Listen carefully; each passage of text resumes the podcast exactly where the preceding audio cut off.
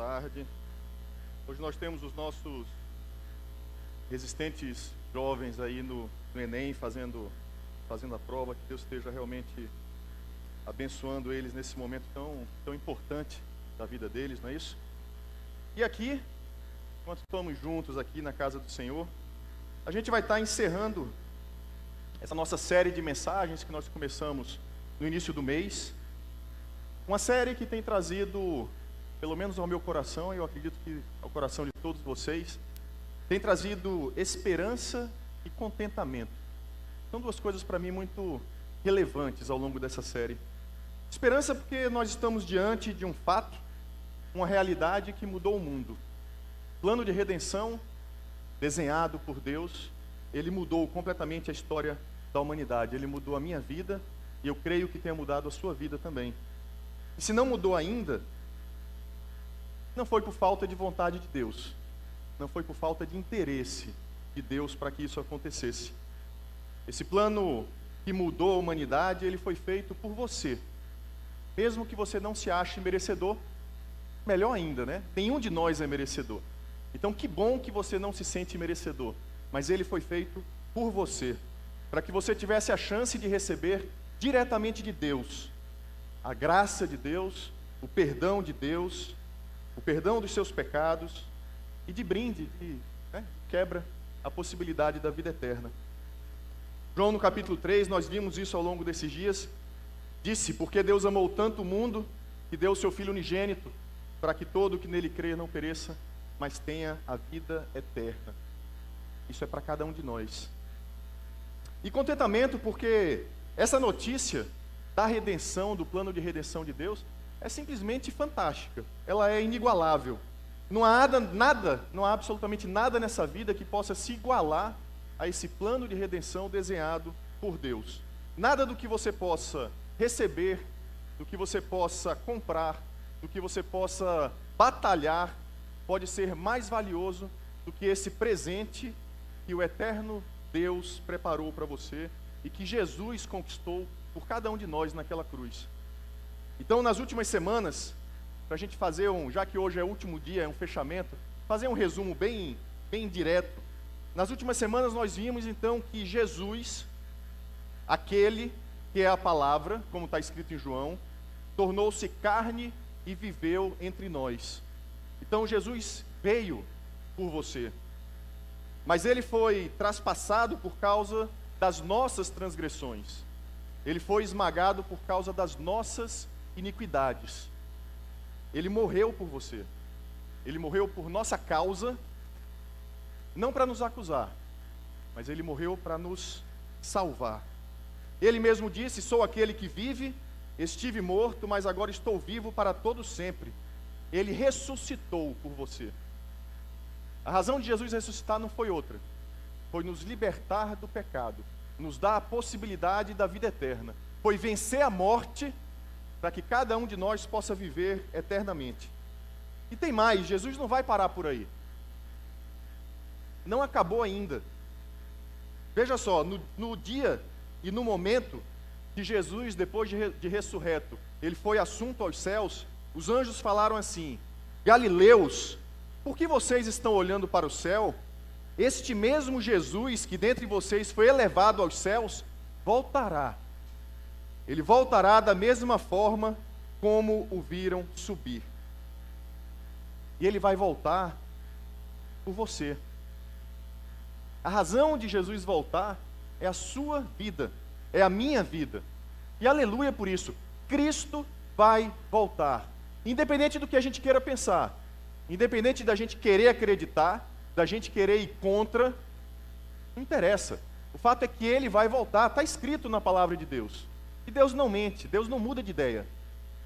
Ele disse: Eu vou voltar. Ponto final. Isso é uma promessa de Deus, uma promessa do próprio Jesus. É interessante que Lucas registrou isso. Né? No mesmo capítulo que Guilherme leu, um pouco mais à frente, então se verá o filho do homem vindo numa nuvem com poder e grande glória. Do jeitinho que os anjos anunciaram, da maneira que ele foi, ele vai aparecer voltando com poder e glória. João também registrou isso no seu evangelho. E quando isso, o próprio Jesus dizendo: E quando eu for e preparar lugar, voltarei e os levarei para mim, para que estejam onde eu estiver. A promessa de Jesus é que ele vem por cada um de nós, para que nós possamos estar ao lado dele, aonde quer que ele esteja. Para mim, isso é motivo de contentamento.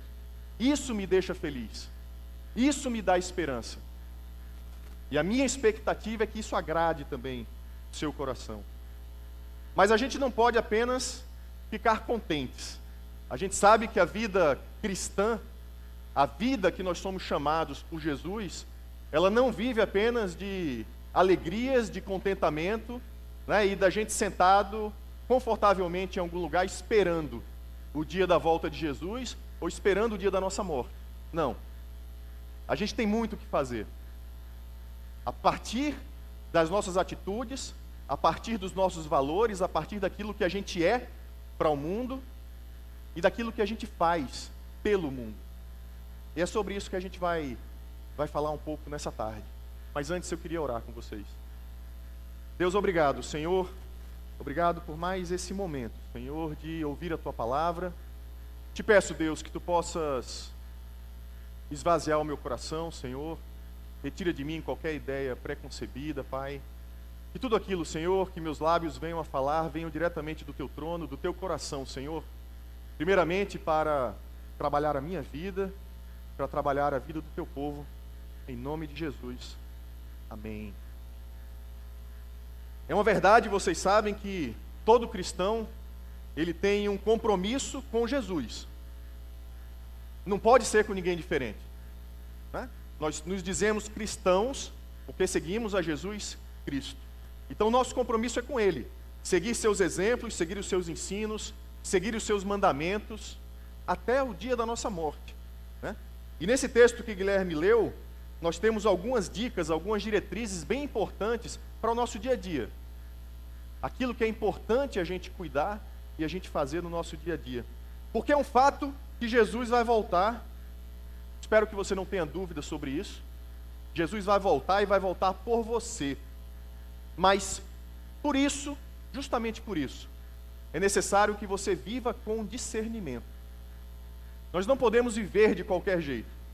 Nós precisamos viver com discernimento. E antes de qualquer outra coisa, para mim esse é um conselho extremamente amoroso de Deus. É um cuidado de Deus para a gente, pedir esse discernimento. Quando eu estava preparando essa parte da mensagem, eu lembrei claramente de conselhos que eu recebia dos meus pais em relação aos caminhos que eu deveria seguir na minha vida, em relação às amizades que eu deveria nutrir na minha vida. Eles falavam muito para mim o quanto elas poderiam ser positivas ou negativas, o quanto elas poderiam me levar para lugares bons ou me levar para lugares bem negativos. E de fato eu tive a oportunidade ao longo da minha vida de conviver tanto com pessoas de boa índole, e vocês da mesma forma, mas a gente não vive só ao lado de pessoas de boa índole. O mundo não tem pessoas apenas de boa índole. Então eu vivi com pessoas também que faziam muita coisa errada. Mesmo da época, na época de escola, na época de segundo grau principalmente. Né? Então, desde as pessoas andarem em grupinhos, e a brincadeira deles era sair à noite na rua para arrumar briga, passando por pessoas que se drogavam e que vendiam drogas na escola e que ofereciam drogas. Mais uma vez, ofereceram drogas para mim na época de escola, amigos meus, pessoas que jogavam bola comigo. E também outras pessoas mais rebeldes sem causa, talvez, que roubavam sem precisar. A brincadeira é assaltar um carro ali, é roubar uma lojinha ali de, de na minha época, né, um pouquinho lá atrás, né, de toca-fita para carro, de som, coisa desse tipo. Tá? Por diversão, simplesmente. Foi tão importante esse ensino dos meus pais para mim que hoje eu tento passar eles para os meus filhos. E para vocês aqui hoje, o que eu digo é o seguinte: Jesus está preocupado também com a qualidade das suas amizades. Jesus está preocupado com quem está influenciando a sua vida. Quem você tem permitido influenciar a sua vida e dirigir os seus caminhos. E a preocupação de Jesus não está apenas na sua felicidade, no seu bem-estar, na sua tranquilidade de vida. Não, está muito longe disso. A preocupação de Jesus está unicamente na sua eternidade. A preocupação de Jesus é a sua eternidade. E dentro da sua eternidade, tem a missão que ele desenhou para você cumprir aqui enquanto você estiver vivo. Jesus disse assim: Cuidado para não serem enganados, pois muitos virão em meu nome dizendo: Sou eu, o tempo está próximo. Não os sigam. Jesus está dizendo é: não existe vários caminhos. Não os sigam. Existem caminhos errados, sim. E Jesus está preocupado com isso em relação à nossa vida. Muita gente já apareceu no mundo se dizendo ser Jesus, se dizendo ser o Messias, ou o pós-Messias, seja o que for. Centenas e centenas de pessoas já foram levadas a acreditar nisso.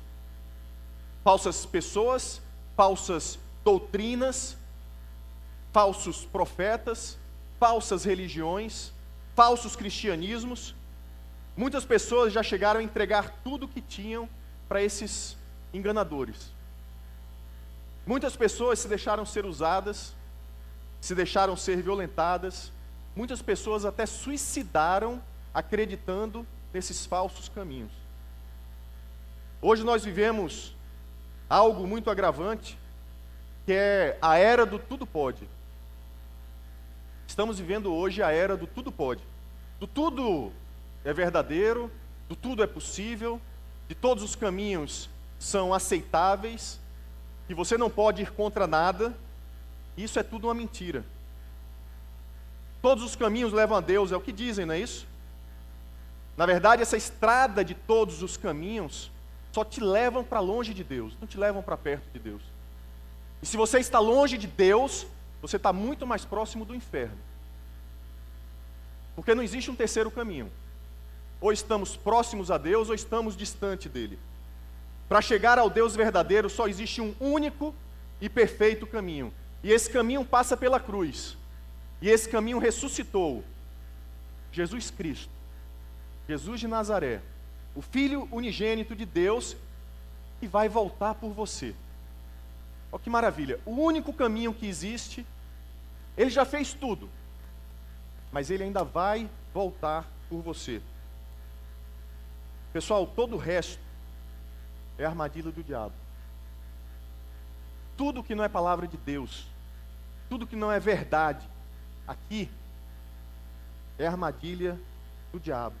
São as cruéis sutilezas do diabo que a gente abordou durante três semanas nas noites de identidade. São as estratégias de Satanás para nos pegar nas nossas fragilidades e simplesmente nos afastar de Deus. A gente se engana quando pensa que o diabo quer todo mundo, sabe, lascado na vida, sem ter esperança nenhuma, sem ter nada. Não é isso que ele quer, não. Ele simplesmente quer afastar a gente de Deus. Você pode passar uma vida aparentemente feliz, aparentemente afortunada, cheia de recursos, com seu negócio prosperando, com a sua casa repleta de alimento e completamente distante de Deus. O que o diabo quer é fazer você se sentir confortável nessa situação. Essa é uma das sutilezas dele. Mas a boa nova é que maior é quem está em nós do que aquele que está no mundo, não é isso? Então nós não precisamos nos paralisar, nós não podemos parar com medo, com receio, mas nós precisamos estar atentos. Coloque tudo o que te ensinam, inclusive o que eu estou dizendo agora. Coloquem tudo à prova. Chequem se isso está na palavra de Deus. Chequem se isso é verdade.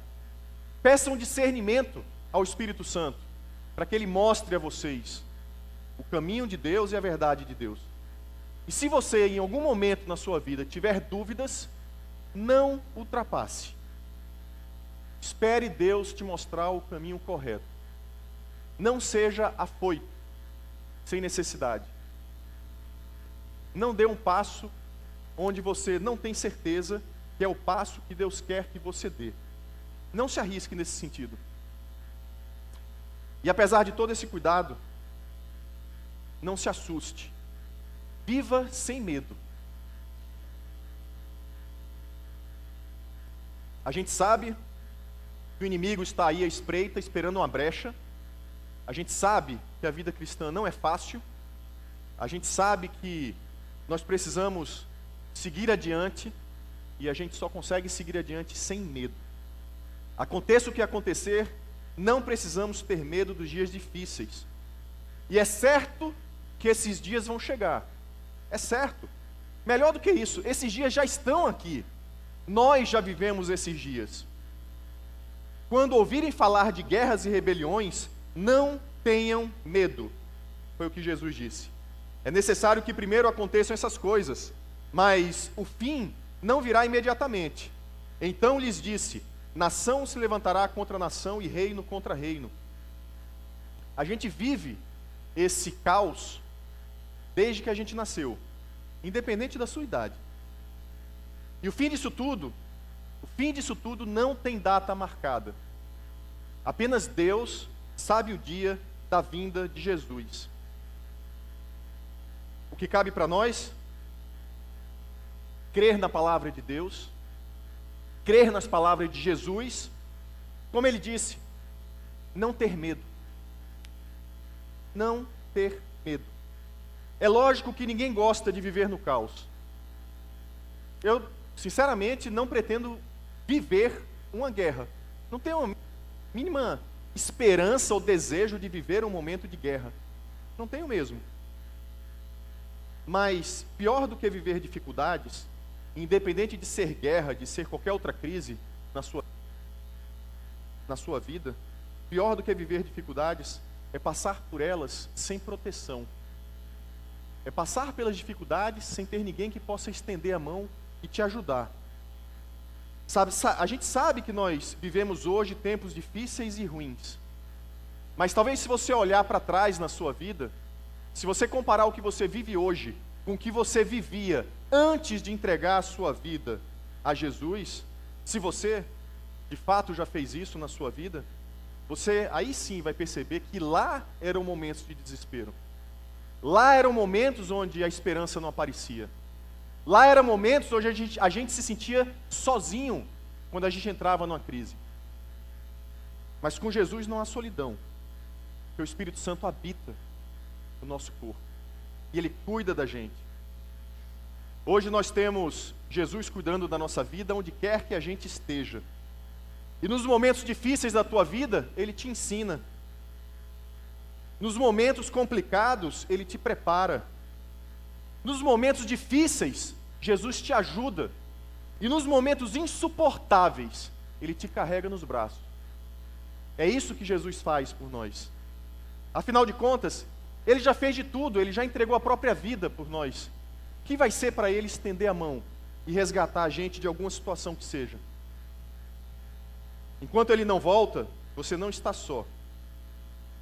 Ele enviou o Espírito Santo para ser nosso consolador, para nos trazer paz, para nos ajudar a caminhar em tudo aquilo que a gente precisa. A gente ouve as palavras de Jesus falando do futuro, mas nós já estamos mais de dois anos à frente desse tempo. Vivemos guerras, vivemos conflitos, vivemos epidemias, vivemos fome, vivemos desastres naturais, e muitas outras coisas. Mas hoje nós vivemos também, ao menos aqueles que já entregaram a vida a Cristo, a realidade de sermos dele. A realidade de termos a vida conduzida por ele. Aquele que nos deu vida e uma vida em abundância, independentemente de qualquer circunstância que nós estejamos vivendo. Entender isso é partilhar da sabedoria divina. Uma sabedoria que está muito longe da realidade da gente. Então, enquanto Jesus não volta, viva com sabedoria. Busque a sabedoria de Deus. Não viva através da sua sabedoria, da sabedoria que você consegue adquirir lendo livros, lendo pessoas muito interessantes. Existe muita gente sábia e com conselhos maravilhosos e que sabem viver a vida, existe. Mas nenhum deles, nem todos eles juntos, tem a sabedoria de Deus. Então, busque a sabedoria de Deus.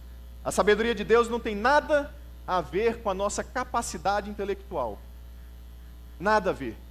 Nada a ver com o que a gente consegue estudar ou aprender. Não é genética que vem de pai para filho. É um dom de Deus, é um presente de Deus.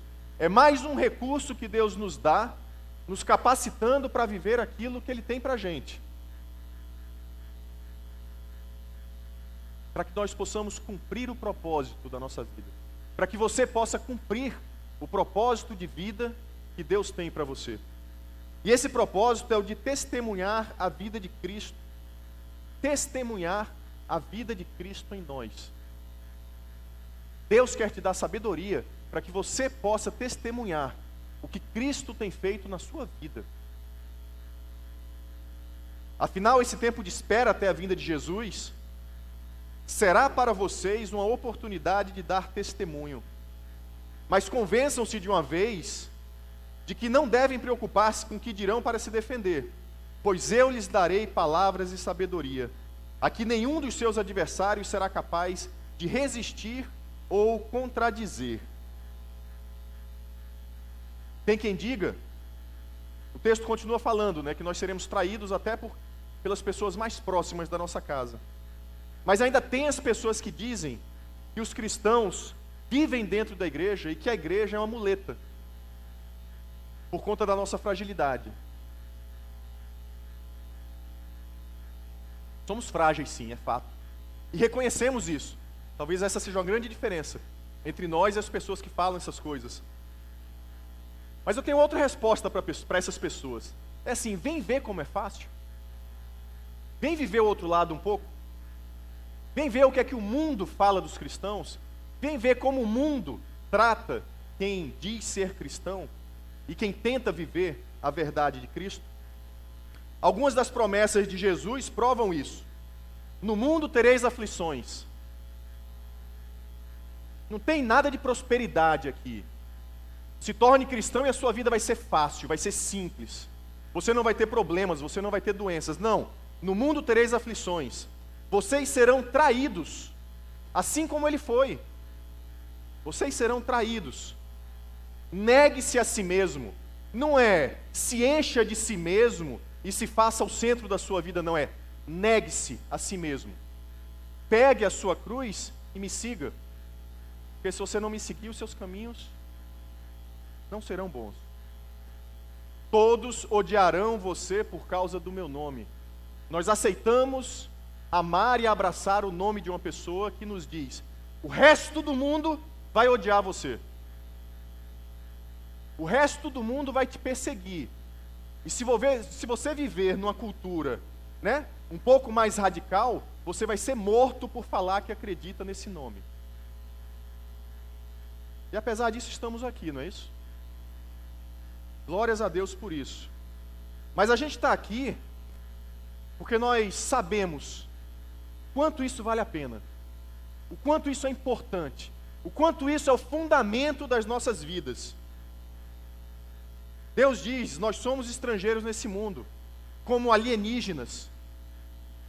A nossa sabedoria aqui é falha, mas a sabedoria intergaláctica de Deus, do tamanho do cosmos, maior ainda, porque o cosmos só está até onde a gente consegue pesquisar e ver. Mas a nossa sabedoria está em aceitar tudo que Deus nos oferece: a salvação, seu amor, seu cuidado, seu interesse pela nossa vida, a sua companhia no dia a dia. E a gente deve viver essa certeza de forma natural. De forma natural. E a gente só consegue viver isso naturalmente crendo crendo que Deus está ao nosso lado. Então creia, Deus está do teu lado. O Espírito Santo te guia. Dê espaço para Ele conduzir a tua vida, que Ele vai guiar. Firme-se em cada promessa que Jesus já fez pela sua vida. Não espere Deus vir para a sua frente se revelar para você. Não espere isso. Ele já se revelou. Ele já se revelou. E ele se revela através de pessoas que convivem com você. Ele se revela na sua célula, no seu ministério, na sua leitura, sozinho, na sua oração, no seu momento de louvor, no seu momento de entrega a Ele. Quando você deita a cabeça no travesseiro e fala, Deus, fala comigo, Ele se revela. Ele se revela. Mas nós sabemos que essa vida não é uma vida simples. Não é difícil seguir dia após dia. Então não esqueça nunca, lembre-se sempre que Jesus vai voltar por você. E por isso, viva a vida com perseverança. Não conquistamos nada na vida sem perseverança. Absolutamente nada. Se você pensar na vida de Jesus, no sacrifício dele, ele perseverou. Ele pediu três vezes: Deus, Pai, afasta de mim esse cálice. Mas que não seja feita a minha vontade. Se você quiser, Pai, eu vou perseverar e eu vou. E ele foi. Ele foi até o fim. Perseverança, garra, insistência. Viva a vida lutando pelo que você acredita incansavelmente. Lute pelas verdades de Deus. Lute Demonstre a vitória de Jesus na sua vida. Sabe, não deixe, não deixe a sua fé vacilar. A gente vacila às vezes. Né? Tem uma música de um artista famoso que diz: Andar com fé eu vou, que a fé não costuma falhar. Não é isso? Eu falo um pouquinho diferente. A fé pode até falhar, sim. Porque nós conduzimos de certa forma, a nossa fé. Mas o Deus da nossa fé não falha jamais. Deus da nossa fé não falha jamais. Ele faz tudo certo e ele nos conduz de maneira certa. Nele a gente pode confiar. Mesmo quando a nossa fé falha, ele nos conduz. Contudo, nenhum fio de cabelo da cabeça de vocês se perderá. É perseverando que vocês obterão a vida. Sabe, é muito massa saber que Deus cuida da gente desse jeito. Mesmo quando a gente fraqueja, Ele está forte ali, segurando a gente. Mas apesar desse cuidado dele, é interessante como Jesus coloca a nossa perseverança como algo fundamental para que a gente obtenha a vida eterna. É isso, sabe? É fundamental a nossa perseverança, porque a perseverança é a expressão da nossa fé. E através da nossa fé que a gente obtém a salvação. E agora, se somos salvos, nós somos filhos adotados de Deus. E se somos filhos, então somos herdeiros. Nós somos herdeiros de Deus e co-herdeiros com Cristo. Se, se e somente se participarmos de seus sofrimentos para que também possamos participar da sua glória. A gente não precisa ser cravado numa cruz para participar do sofrimento de Cristo. Mas a gente precisa cumprir o propósito de vida que Ele tem para nós. Nós precisamos acreditar no que Ele fez. Nós precisamos acreditar que Ele veio, que Ele viveu, que Ele morreu, que Ele ressuscitou e que Ele vai voltar por nós. Mas a gente não pode ficar parado no meio desse tempo. A gente não pode ficar com medo das perseguições, com medo das calúnias, com medo da ira dos outros, com medinho daquilo que vão pensar da gente, se vão me manter naquele grupinho ou se vão me excluir daquele grupinho. Que me excluam, não tem problema. O que é que vale mais para você? Deus ou qualquer outra coisa que seja? Não é à toa que Jesus diz: você vai ter problema dentro da tua casa até. O que é que é mais importante para você? A relação com seus pais ou com Deus? Seus irmãos ou Deus? E eu não estou querendo criar confusão na casa de ninguém. A palavra de Deus diz: honre pai e mãe. Seja paz aonde você estiver. Mas se um dia você tiver que escolher, escolha Deus. Se você for colocado na parede, confrontado, o que você quer, não tenha dúvida. Não tenha dúvida. Você não pode ter dúvida. Quando começarem a acontecer essas coisas, Levantem-se e ergam a cabeça. Está próxima a redenção de vocês. É nessa esperança que a gente vive. Na esperança da redenção que está próxima. A esperança de que esse tempo de sofrimento, perseguições, conflitos, incertezas vai chegar ao fim. Vai chegar ao fim. Uma hora ou outra vai chegar ao fim. E mesmo que para nós pareça muito tempo agora, a gente pode se lançar, pelo menos mentalmente, lá no futuro e ver que esses poucos anos que a gente vai viver aqui realmente são muito poucos se você compara eles com a eternidade. Muito pouco. Eu lembro do nosso bispo Miguel fazendo uma analogia com um rolo de lã ou de linha, o que você quiser, e ele diz assim: esse iníciozinho aqui que você pega com a pontinha do dedo é a sua vida aqui na terra. O resto todo que está enrolado aqui é a vida eterna. Mas mais ainda do que isso, não vai acabar, porque o rolo de se acaba em um momento. A vida eterna vai continuar.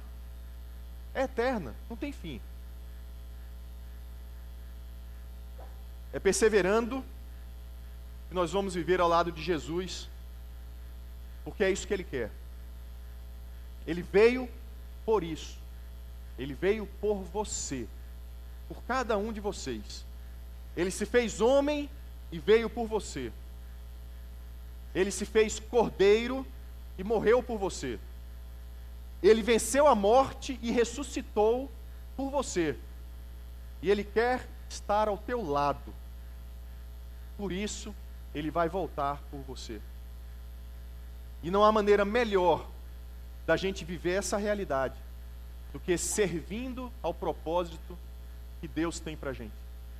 Não há uma, uma maneira melhor de perseverar na palavra de Deus e na comunhão com Cristo e na comunhão com os irmãos do que servindo no ministério, do que estando entre irmãos que acreditam na mesma coisa, participando de uma célula, participando de um ministério, vindo aos cultos, aprendendo, lendo, agindo de alguma forma. Busque entender o seu dom. Busque entender o serviço, aquilo que, que toca o teu coração. Aquilo onde Deus quer que você haja.